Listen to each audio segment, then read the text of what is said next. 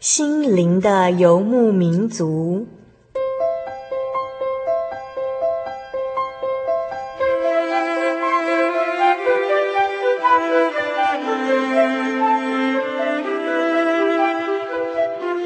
在这个谁都不管谁的后现代社会里，每个人的心灵都是游牧民族。成长的过程就是寻找的过程。每一颗漂泊的心灵，其实都在寻找生命的绿洲。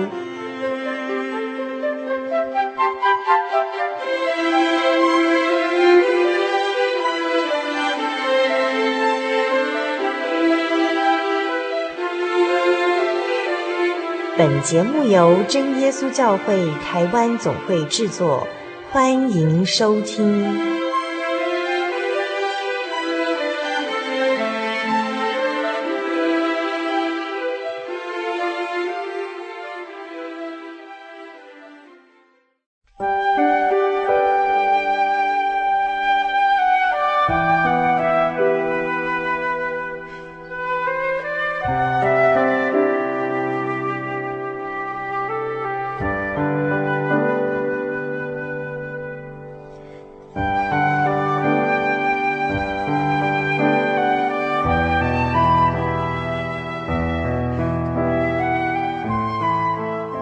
位心灵的游牧民族，在空中朋友，大家平安，我是主凡，又到了我们每星期一次在空中相会的时刻了。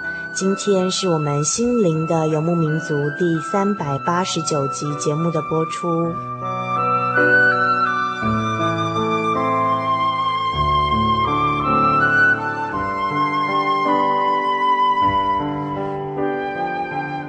美国有一位著名的政治家及科学家弗兰克林，他在法国担任大使的时候呢，曾经应邀参加一个宴会，贵宾满座。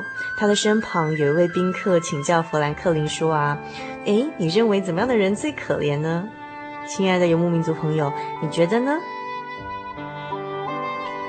这个弗兰克林就有感而发的回答说：“在一个下雨天，孤单又不懂得如何读书的人。”这是弗兰克林的回答，但是呢，在《心灵驿站》这本书的作者，呃，魏替香，他却这么说，他觉得呢，还有一种人更可怜，就是要面对死亡，却还不知道要去哪里。没有学问并不是最糟的事，没有永生才是人生最大的悲哀。你清楚知道你将来的归宿吗？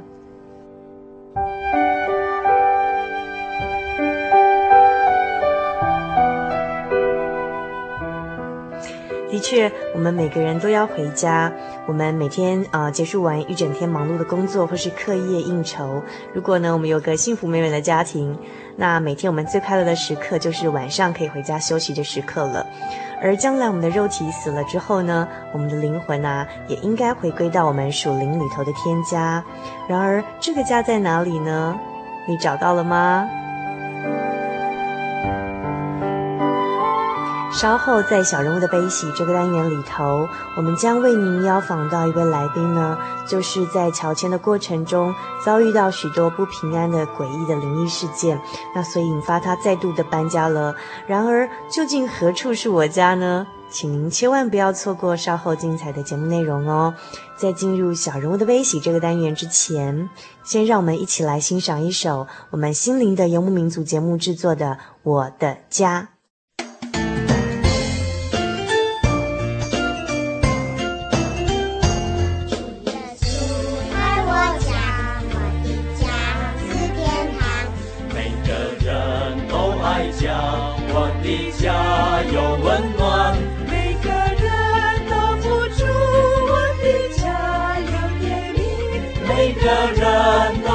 珍惜，用幸福。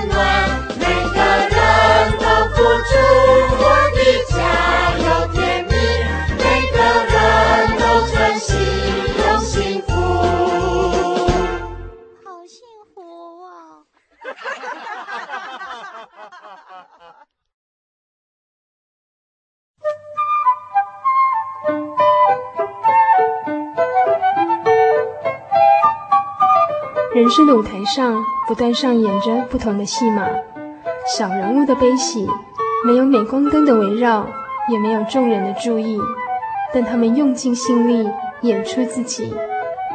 或许您将在他们的生命故事里头看到自己。小人物的悲喜。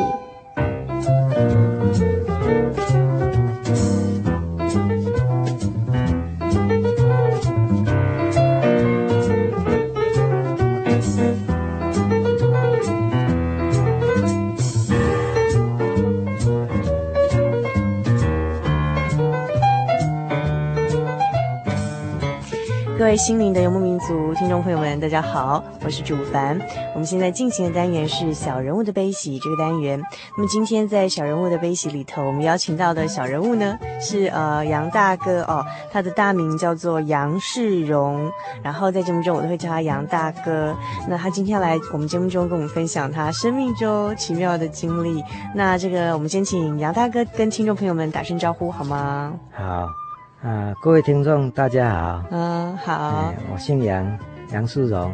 呵呵，好，那就是我们很非常亲切的杨世荣杨大哥哦。嗯。呃，那杨大哥可不可以先给我们介绍一下，呃，您做过些哪些工作呢？嗯，我从国小毕业之后哈，我父亲就叫我到那个，呃，一家那个电器行去当那个学徒了。嗯。哎，然后。经过一段时间，再考上大同公司，啊，在大同公司服务一段时间之后，我又啊转离这个行业，自己去当老板，嗯哼，当这个鞋业的加工，鞋业哈，哎，我们脚上穿的那种鞋子就对，对对，鞋面的加工，鞋面，哎，鞋面的加工，啊，经过一段时间之后，我又到我的家就搬到台中来，然后我就到一家那个啊。起重的公司哈，去当这个技术员，嗯哼哼哼，然后再转到一家这个天工钢珠哈，嗯哼，的那个公司当这个工程师，嗯哼，然后再遇到我们一个同龄哈，嗯哼，他就是在偶然的机会里，在工作的这机会中，他经常在跟我讲一些见证，嗯哼，哎，然后他就，嗯，介绍我说。在我住家的附近哈，有一个真耶稣教会，他就叫我说有空的话到那边去慕道这样子。哦，就是因为这样，所以后来认识了我们教会，进进到真耶教会认识主耶稣这样子。对，哦，那听起来那个杨大哥，你的工作经历好丰富哦，也当过学徒，然后也当过工程师，也自己开过公司哈，做老板这样子。对，工作经验、人生阅历是蛮丰富的哦。是的。那请问杨大哥今年几岁啊？哦，今年五十出了。五十出头了哈。五十出头了。哦，看不出来啦。好，那啊，呃，杨大哥可以跟我们介绍，就是呃，当初是什么样的原因哦，会接触教会，然后来呃，相信主耶稣。啊，哦，这个要感谢主啦。嗯。好像是他在冥冥之中哦，二十多年前他就在拣选我。嗯哼哼哼。啊，就是说我在电器厂当学徒的时候，偶然的那个师傅回来找我聊天哦。嗯他就跟我说：“大同公司的待遇蛮好的啊，你应当去考考那个大同公司哈、哦那个待遇啦、福利都蛮不错的啦。嗯”我就听他的讲，嗯、然后我就想，好，我到大同公司去报考这样。这大概是四十年前的三三四十年前的，就是在六十年的时候了。民国六十年。哎，民国六十年的时候、然后我就去报考嘛。啊，大同公司看到我的学历，说：“你国小毕业怎么可以来考呢？我们最起码要初中毕业呀、啊。”嗯哼哼哼。然后我就好，我要嗯再读初中三年之后再来考。嗯哼。那个公司就跟他好，我等你。嗯。这样子，然后我就很高兴的回去了。我就向我妈妈讲说：“妈妈，我要去大同公司考试。”她说：“初中毕业才可以呀、啊，我是不是可以去读初中了？”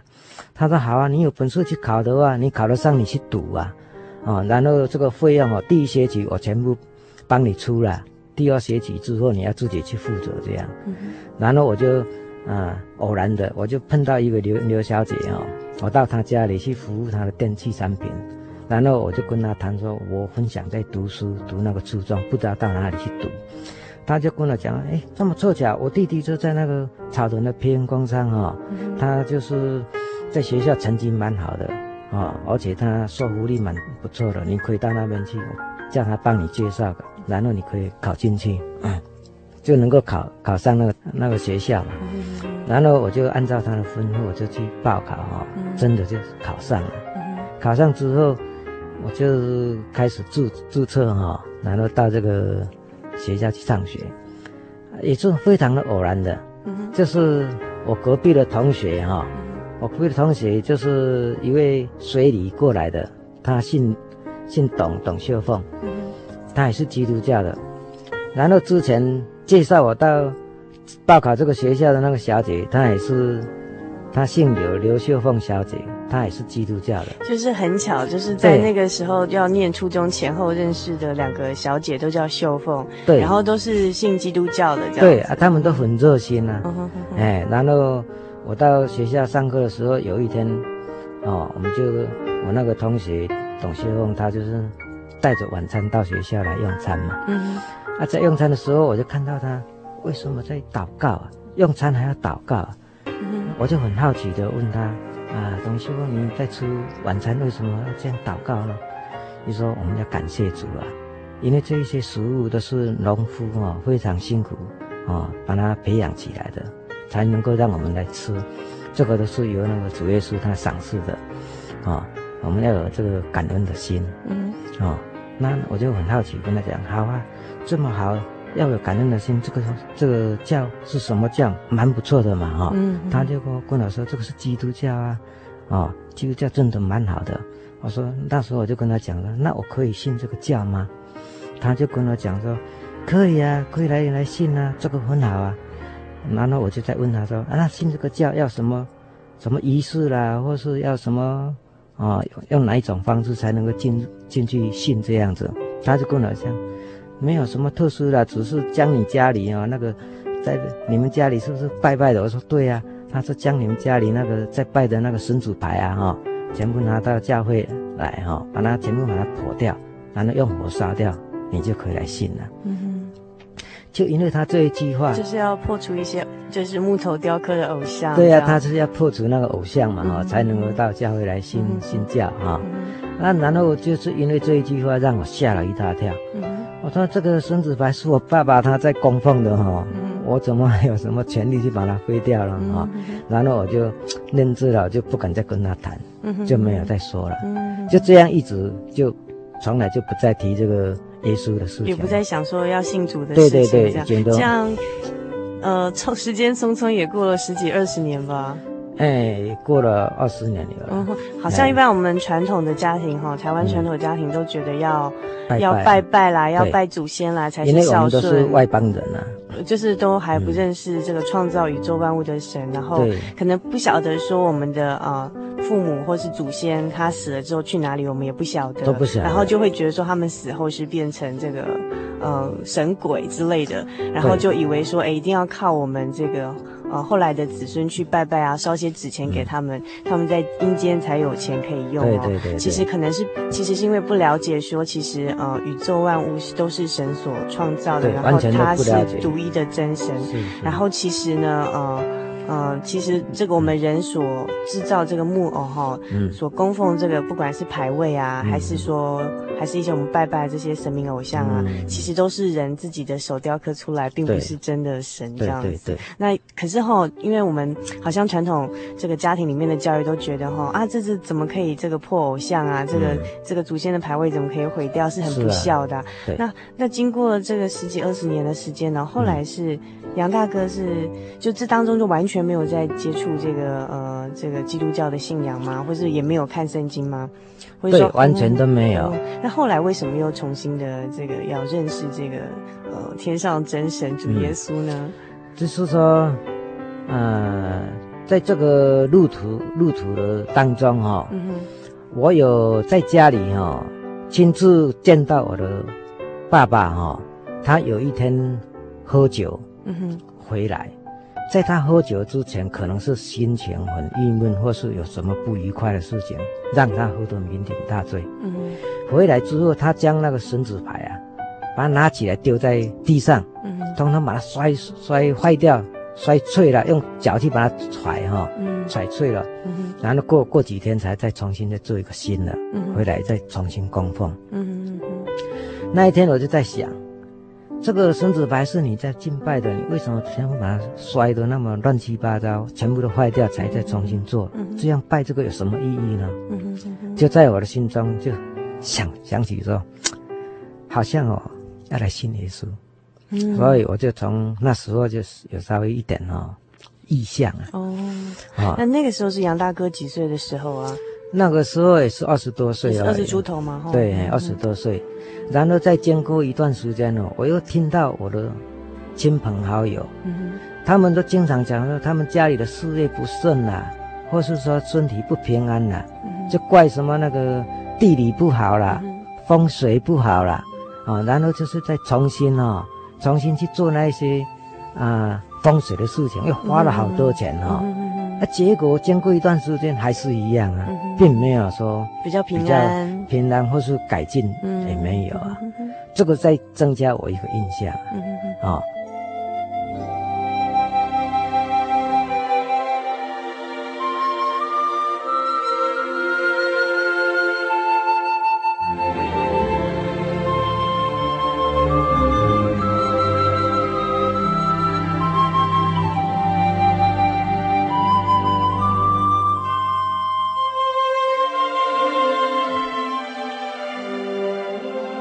然后就再经过一段时间，我在大同公司服务的时候，哈，我考进大同公司服务，等到我这个初中毕业，然后再去报考大同公司，他又跟我讲说，要要高中电子科才能够进去。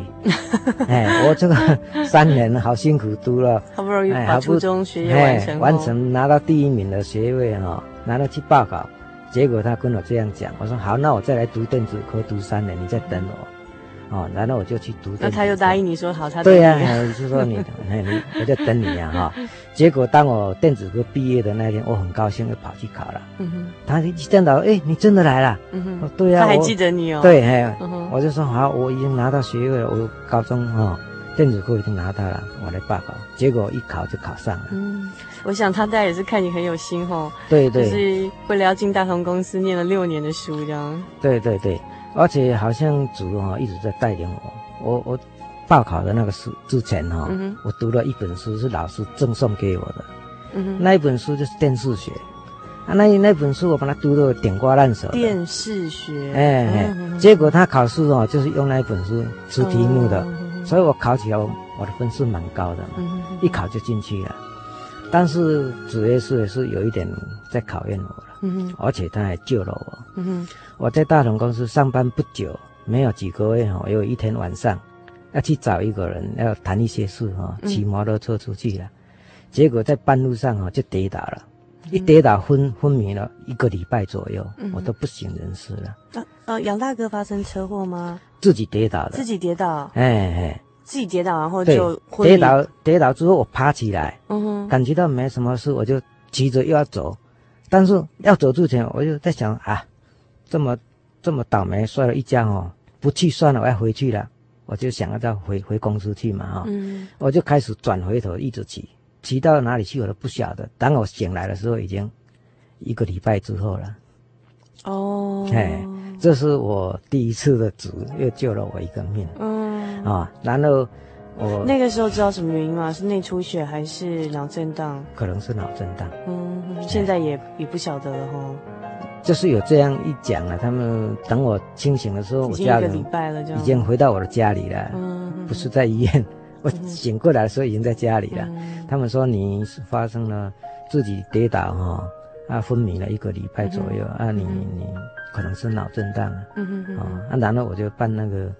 办那个留子停薪嘛，休了半年，啊、嗯哦，然后我半年之后再再回到大同公司去办副职，嗯、然后他就派我到那个普里普里服务站去服务，嗯哼，然后在普里服务站服务的时候啊，经过几个月还是一年多哈，主要是哈赐给我一个很漂亮的太太，哎，然后我结束了。认识了我太太之后，在我订婚之后哈，嗯、又是一次的考验。嗯、订婚没多久，我有一天到那个亲爱哈，仁、嗯、爱乡的亲爱村去卖了一台洗衣机。嗯、然后我亲亲自要送去嘛，嗯、我就开着车子带着洗衣机哈、哦，开到万大去，结果他那个路弯来弯去的，非常危险。我在那个万大水库哈的之前有一个大弯路哈，不知道什么原因呢，有个黑影把我闪过去，让我吓了一大跳啊，脚要踩刹车哈，结果踩到油门去，啊，我那个方向盘一转了，整个车子掉到大那个万大水库去了。啊？掉到下面去了，只有车子掉下去，人没有，连人都下去，连人都下去，对对对，连洗衣机也下去了。哦，好危险哦！哎，非常危险。结果主耶稣又救了我一次。我那个车子掉到万大的水库下去哦，没有掉到底面，嗯哼，没有掉到底呀。其实你是开四轮的车子吗？对，四轮的车子。啊，窗户都关起来吗？哎，打开着。还好有开着啦。哎，然后掉下去哦，它没有直接掉到底，嗯哼，就是在那个山崖的中间哈。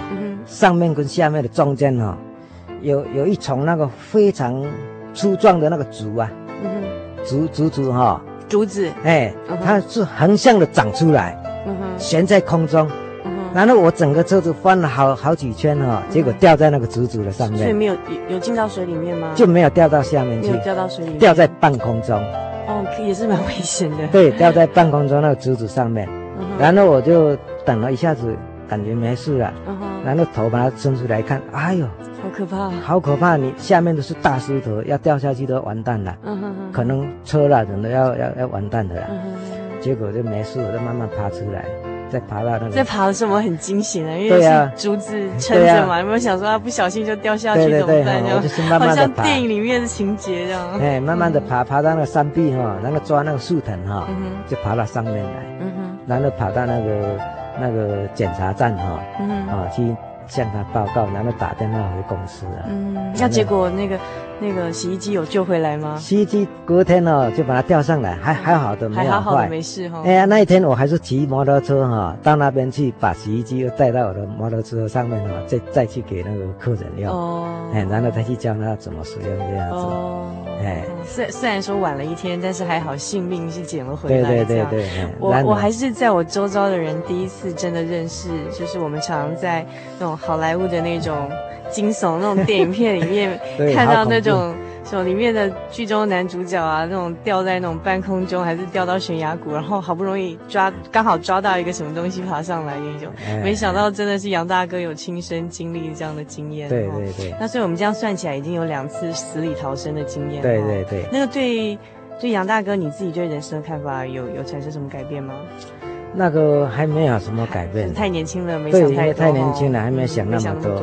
然后再经过一段时间哦，我太太就跟我讲，我们结婚之后哈，没再经经过一段时间，我太太就跟我讲了啊，我们这个在这个公司上班哦，所赚的钱是有限的，我们干脆哦自己来当老板这样的哦，啊自己做自己的生意了。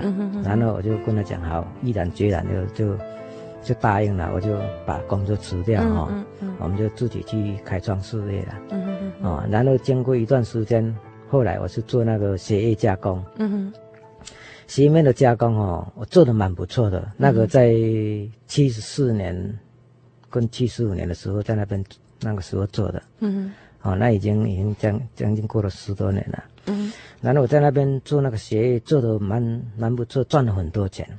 然后我就是。在我工厂的旁边有一块那个土地哈，我就把它买起来。嗯哼。买了之后，我就亲手请那个师傅，我亲手自己去买那个建材，嗯。然后就开始建那个房子。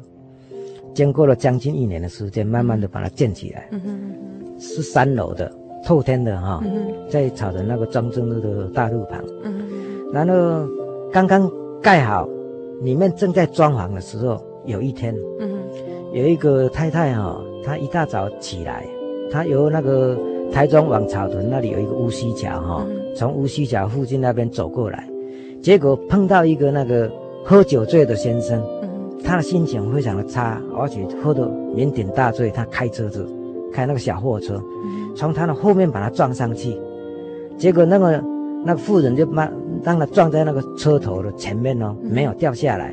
结果他还是一直开，一直开，开到我的新的房子的墙壁哈，就撞死在那里。哎呦，怎么这样啊？就是这样。像那个司机自己不晓得自己撞？他也不知道，哎，他喝了酩酊大醉，他不知道。真是的。哎，然后过两天人家跟他讲，他才知道。才知道他撞死人了。对，才处理这个事情。那那那这样的那个房子是新的吗？新的，我自己新盖的。嗯。就是那个墙壁上面。啊，搬进去住了吗？还没，那那时候还在装潢。可是哈，一般如果是像没有信主的人，好像会有一些什么。那个时候就还没信主，嗯。然后他那个妇人，他的家人哈，有来帮他处理这个丧事嘛，嗯。把他的该做的那个一些那个仪式哈，全部都做了，嗯，感觉到已经没问题了。然后我们等装潢之后哈，我就是要要看那个好的日子哈，要迁居嘛，要把它搬进去嘛。啊，入厝就是讲，哎哎，我迄阵啊有想讲要整那个那个偶像的东西啊。哦，拜偶像。对对，都是有有有要安装那个东西，所以要看时辰嘛。嗯。然后我我家里有一个姑丈哈，嗯，他来来我家里让我做客，他在这一方面懂了一些，他就帮我把那一些事情处理好。嗯。经过处理好之后，一天结束，那那我就进去。正式住在那里面了，就这样哦。一开始我一一直住住了一段时间哦，就是感觉到身体就是不平安，嗯，感觉到有有问题，嗯，然后晚上都完全没有办法睡觉，嗯，那个整个落地窗哦，整个晚上都是噼噼里啪啪的一直在响，嗯，啊，没办法让我睡觉。是真的在想，还是你感你自己想象他在想？真的在想，真的在响。哎，但是我起来。就是听不到，在睡觉就听得到，一睡觉就觉得很吵这样子。对对，所以我晚上。那大嫂嘞？那杨大嫂怎么说？她也有听到吗？她没有，她很好睡。那就是她都一觉到天亮。哦，就是杨。只有我一个，没办法。哎，我的孩子也蛮蛮好睡的，只有我一个。嗯。然后经过一段时间哈，大概是三个月左右了。嗯。我就感觉到这样不行，这个房子哈有问题。嗯哼。然后我就跟我太太商量。嗯。啊。商量之后，他就不然就干脆不要住了。嗯哼，好、呃，我们搬走算了。嗯哼，那我想，那不要住也要先卖啊，要把它卖掉嘛。好、哦，后来我们两个就商讨的结果就好，把它卖掉，不要住、嗯、新的房子了，住几个月而已。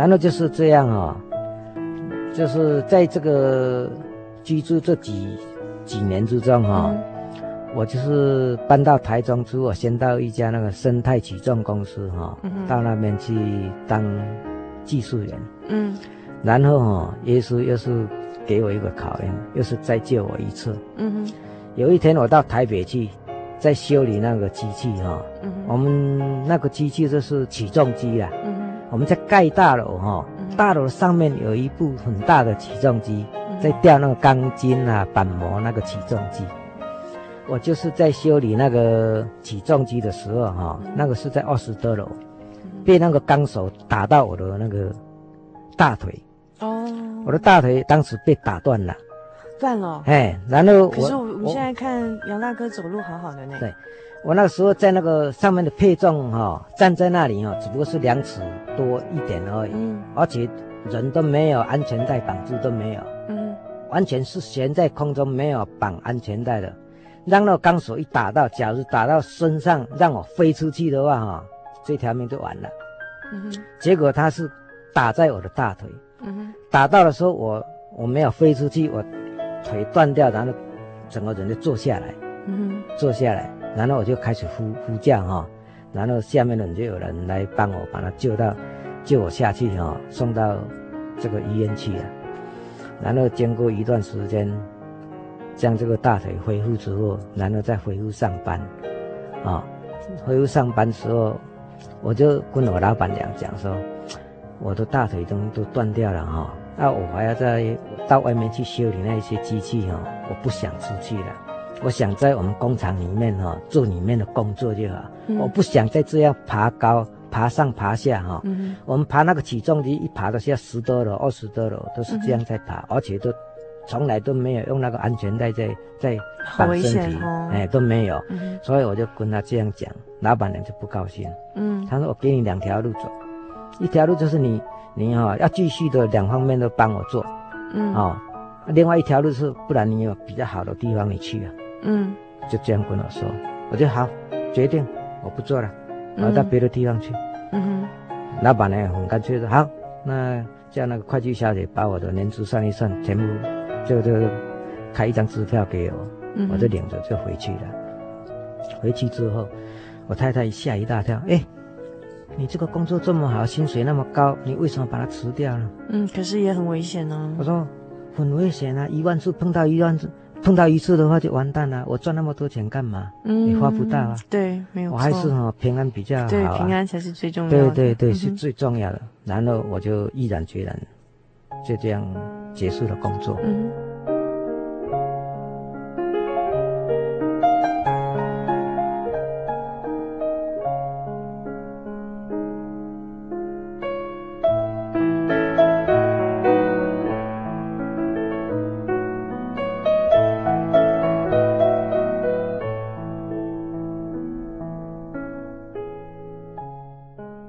就跑出去去，去拿了一份报纸，一打开一看，那个那个那个，我就看到太平一家的天工钢制哈，在应征那个技术员，嗯，就是自动控制维修的这个工程师了，嗯哼，然后我就去应征，应征之后他就跟我讲，好，你看你的经验蛮不错的，你就先来做做看，嗯哼，啊，然后。三个月之后，我再正式的录取你当为正式的员工。嗯，然后就到里面去做，然后到里面去做的时候，我就碰到那个我们的同龄，嗯、一位叫蒋家南的。嗯哼哼，你知道我们就是我们一位在真耶稣教会主内的一个信徒。对对对，哎、嗯，他就是属属那个内心教会的。嗯哼，内心应该是在彰化吧？就是在那个大里。大理台中县。对对。哦。哎，台中县哎，就是碰到他，他也在里面当技术员嘛。嗯嗯嗯。啊，他就在工作当中，我们经常都是会互相配合，做一些比较。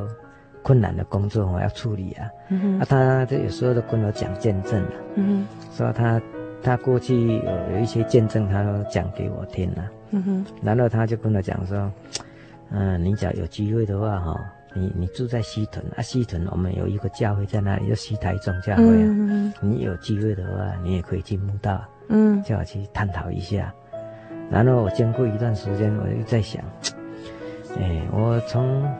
这个拜偶像拜这么多年了，啊，而且家里哈，哦，都一直都没有好转，嗯哼，啊，都处在，只是有点平安，又一点不平安，嗯，但是你像我这样一一一路走来，我已经死了三次都没有死掉，啊，所以我就想到，哎，这一次我要到这这个教会那边去探讨一下，嗯哼，啊，然后我有一天就是晚上没有加班嘛，嗯，我就骑着脚踏车。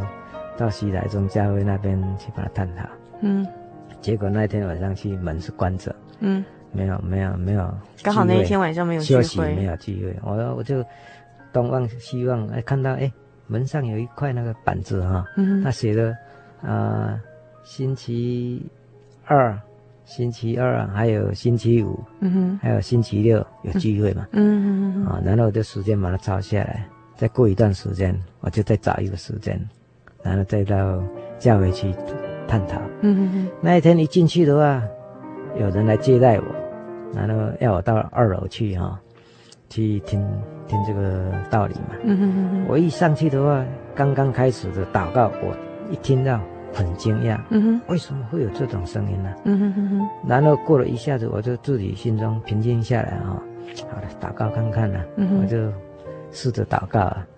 啊，一直祷告祷告，就这样祷告结束，然后听了一些道理，嗯哼，就这样，好像耶稣就是在那一天在拣选我，嗯，我一进去的时候就开始在西台中那边慕道了，嗯，啊，哦，然后再经过，嗯、呃，将近一年的时间哈、哦，我就在西台中那边受洗，嗯哼，供了两个孩子，嗯哼，那但是杨大哥没有说为什么你决定。要放弃以前，譬如说，嗯、呃，那种拜偶像还有拜祖先的那种这种过去的信仰，而决定要接受就是呃真耶稣教会的大水的洗礼，然后归入主耶稣的名下，成为呃他的门徒。嗯，对。因为这样子说，从一开始我看到我父亲哈、哦，将神神纸牌丢在地上，全部都踩个乱七八坏掉哈、哦，再重新做个新的，这给我一个不好的印象。嗯哼。然后在亲朋好友，经常的为了事业不成，啊、哦，还有这个身心没有得到平安，都是怪那些风水啦。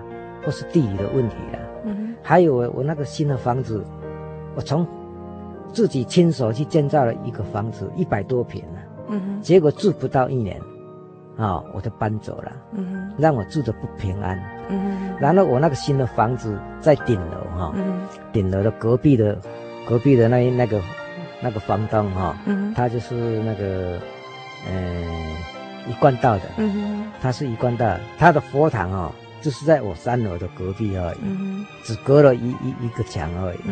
那、那个时候我也是偶然之间也是加入他们那个一贯道的那个道亲了、我也是他们那边的一贯道的教友了、嗯。结果一直在想，我的新房子我亲手盖的，而且又住在一贯道邻那个那个道堂的隔壁。嗯，啊，我又是他们的。也可以说是他们道徒啊，哈、嗯、啊，他为什么这个这些神明神明怎么都没有保佑你。保佑我，让我一个新盖的房子住不到半年就把它卖掉，让我住的都不平安，嗯，啊，我的身心也不平安，然后精神上也都很痛苦，啊，然后这样毅然而然又就就走掉了，嗯，啊，搬到台中去。啊，然后搬到台中去，我就是听到了那个江家人他那么多的见证哈，嗯，然后我就感觉到，哎，还是信耶稣好，嗯哼哼，因为，拜那些偶像哦，毕竟他们都是人，嗯哼，去制造的，人手造的，对对，这样的供奉起来，根本他们没办法保护我们，嗯，好，那你你你后来进入真耶稣教会之后，那你认识到的这个神主耶稣，这天上的真神，那他跟你之前所供奉那些神明有什么不同的地方呢？因为很大的差别。嗯哼，因为我自从信主耶稣之后哈，我得到很大的平安。嗯哼，然后我再经过一段时间，我慢慢的观察起来，我的家哈经济呀哈，在经济方面就一直慢慢的好转起来。嗯哼，啊，那我的孩子也是都很平安，我一家人都很平安。结果我，嗯，我在。八十八年，嗯哼，八十八年的时候，我的经济好转，好转之后我就八十六年受洗嘛，哈，对，嗯，我八十六年受洗，然后我经济慢慢一直好转起来，到八十八年的时候，我就能够再重新的换一家那个更好的房子，嗯哼，所以我就在搬到那个南台中那边云林中学附近哈、哦嗯，我再买了一栋那个呃十楼的公寓哈、哦嗯，比之前的还更好，更漂亮。嗯、而且也有那个停车位，嗯、然后我就搬进去，搬进去哈、哦，我的经济就是一直在好转，啊、而且我感觉到了非常的平安，啊、哦，然后我就一直鼓励我太太说，你也要来信耶稣，嗯，因为我之前已经信了那么多年了，但是我太太都没有到教会去，啊、哦，她之前也去过两次了，但是她那个道理她。都听不懂，听不进去，只去两次，他都不去了。在西台中的时候，嗯，然后我们就搬到南台中这边去的时候，我就一直在要求他哈，再到这个教会来慕道，啊，所以在今年，今年的年，哎，去年啊，今年是九三年嘛，哈，九二年的年初，我太太，啊，她偶然的来来慕道了，嗯，因为她在她慕道之前，我将近有三年到四年的时间，哈。我每天都为他祷告，嗯哼，啊，求主啊带领他，他教会来慕道这样，嗯，啊，就是这样一直一直求求求主耶稣啊来带领，求了将近四年的时间，在去年的这个三月三月哈三月的时候，我太太有一天跟我讲说，哎，呃，世荣世荣啊，这个晚上今天晚上不是有聚会吗？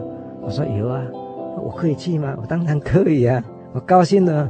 不得了啊！你自己自己开口啊，要要说要到这个教会去啊，我就很感谢主啊主啊，您把他带领啊，我太太她愿意到教会去了。那从那一天晚上啊，跟我一起到教会之后，他就开始都每个礼拜都到教会去了。嗯。然后他也是非常虔诚的祷告，而且有时我们就互相勉励哈。假如你有什么问题，你就向神诉说，神就会帮助我们。嗯。所以我祷，我太太她也非常非常努力的祷告，经常跟神沟通。神也给她很多很多的恩赐，嗯，哦，然后在她的身上已经给她很多很多的奇迹的事情，让她哈、哦，他的心灵每天越来越高兴，越来越快乐。嗯、然后她从祷告啊两三分钟提升到五分钟，提升到十分钟，嗯，到今年开始他已经啊、哦、已经跟神已经许了一个愿一个愿哈、在上班的时间之内哈。哦他每天祷告都要一百分钟，嗯，哎，每天都要。在上班时间内，哎，就是我们说，哎，有上班的日子了，哦，只要是不是周休哈，就是上班的日子，我们周一到周五嘛，嗯，这五天都要工作嘛哈，嗯，然后这五天他每天祷告都要一百分钟，嗯，哎，然后星期六、星期日就是假日嘛，嗯，假日我们星期六就到教会来做。守安息圣日哈，然后礼拜天假如有慕道者联谊会就去参加，没有的话就跟朋亲亲朋好友大家去聚一聚，聊一聊这样。嗯、啊，这两天的祷告就不限制在一百分钟之内。了。嗯，哎，所以星期一到星期五都祷告一百分钟。嗯，所以也是开始有心来追求，就对了。对对对，而而且这一段时间，这也是经过杨大哥自己有体验到信耶稣的平安跟，对。呃他的跟传统信仰的不同的地方。地方，所以你每天为太太祷告，对对，对。后来神也在他的心灵动工，让他借由祷告，嗯，还有也发现说，原来这个天上的这位真神主耶稣所赐给我们的平安，不是世人所说的平安，嗯，他给我们的是一种心灵更富足的平安，让他愿意每天花那么多的时间跟主耶稣进行更多的对话。对对对对，只要我们有那个诚恳的心，啊，向主耶稣诉说，啊，只要你。你能够好好的跟耶稣沟通的话，哈、嗯，他都愿意听我们的话，嗯，他们都愿意跟我们帮助的，嗯，哎。嗯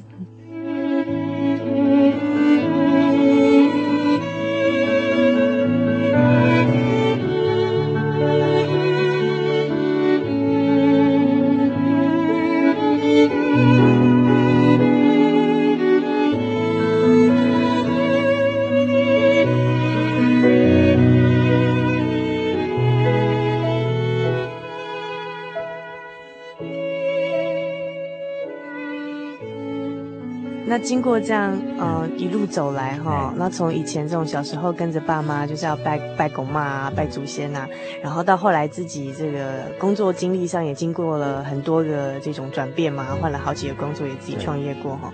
那有几次死里逃生的经验，然后也有就是说遇到很不平安，就是被那种好像被那种魔鬼骚扰的那种不平安的那种状况。到后来信了耶稣之后，那当然这个呃杨大哥是蒙神特别祝福啦，不止在经济上好转，然后在心灵上也可以感觉到说，哎，真的跟以前的是不同的平安哈。嗯、那这样一路走来，呃，杨大哥有什么话想跟我们听众朋友说？也许我们当中有人，哎，也许可能跟杨大哥以前有一样的困扰，也许也觉得好像心中不平安，晚上没有办法睡好，甚至说有那种被那种，就是说，好民间那种迷信的那种死人啊，还是那种鬼骚扰的那种经验啊。嗯、对，那杨大哥有什么话想跟他们说呢？现在我想用这个圣经里面哈、啊嗯，有一节的圣经，跟这个啊我们的听众哈、啊嗯，大家互相勉励、互相鼓舞啦。啊，我们这个圣经啊，在菲利比书这里第四章、嗯、第六节，他这边有说，呃，应当一无挂虑，只要凡事哈、啊，借着祷告、祈求和感谢。将你所要的告诉神，神所赐出人意外的平安，必在基督耶稣里保守你们的心怀意念。嗯，所以杨大哥找了一辈子，然后拜了很多神明，所找不到平安。后来呢，呃，进入真耶稣教会之后，认识了呃主耶稣，然后得到了这个真正的平安。这样，那呃，就像嗯。嗯，其实我们这位天上的真神哈，他并不是住在我们人所造的这个不要供奉的这个房子里。里头，对，然后他也不吃我们人所供奉的食物哈，因为呢，这个万物的一切哈都是他所造这样，然后他尚且呢要把他的平安所赐给我们这样，那啊，所以说嗯，其实信耶稣有平安。那今天牙大哥以他这个自身经历过的这些哦，在追求平安的这过程中的一些点点滴滴啊，很诚恳的跟大家听众朋友来分享。如果您喜欢我们今天的节目内容，想要进一步的来认识呃这个改变杨大哥以及他的家庭的一生，是给他呃真正的平安的这个呃这位真神呢，那非常欢迎您这个来信索取我们今天的节目卡带，或者是参加我们的圣经函授课程。来信请寄到台中邮政六十六至二十一号信箱，传真号码零四二二四三六九六八，注明心灵的游牧民族节目收。那么我们今天非常谢谢杨大哥到我们节目当中来跟我们听众朋友做分享。嗯，好，真感谢主，谢主所赐的平安。嗯哼，啊，希望所有听众啊能够尽快的到真耶稣来探讨一下。嗯哼，啊，谢谢。好，希望赐给杨大哥跟杨大哥一家平安的这位神，也是平安给我们所有的听众朋友们。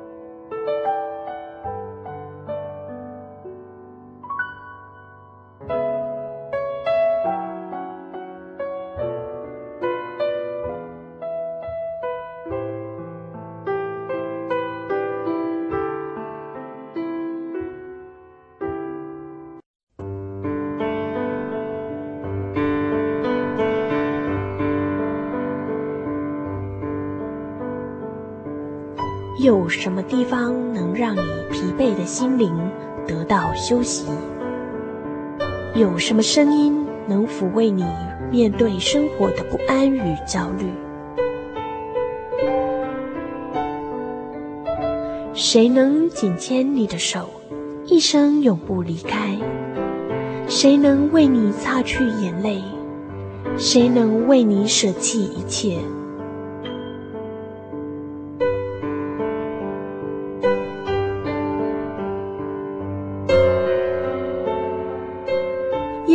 都正等着您，等候您回到他的身旁，再次与他相认。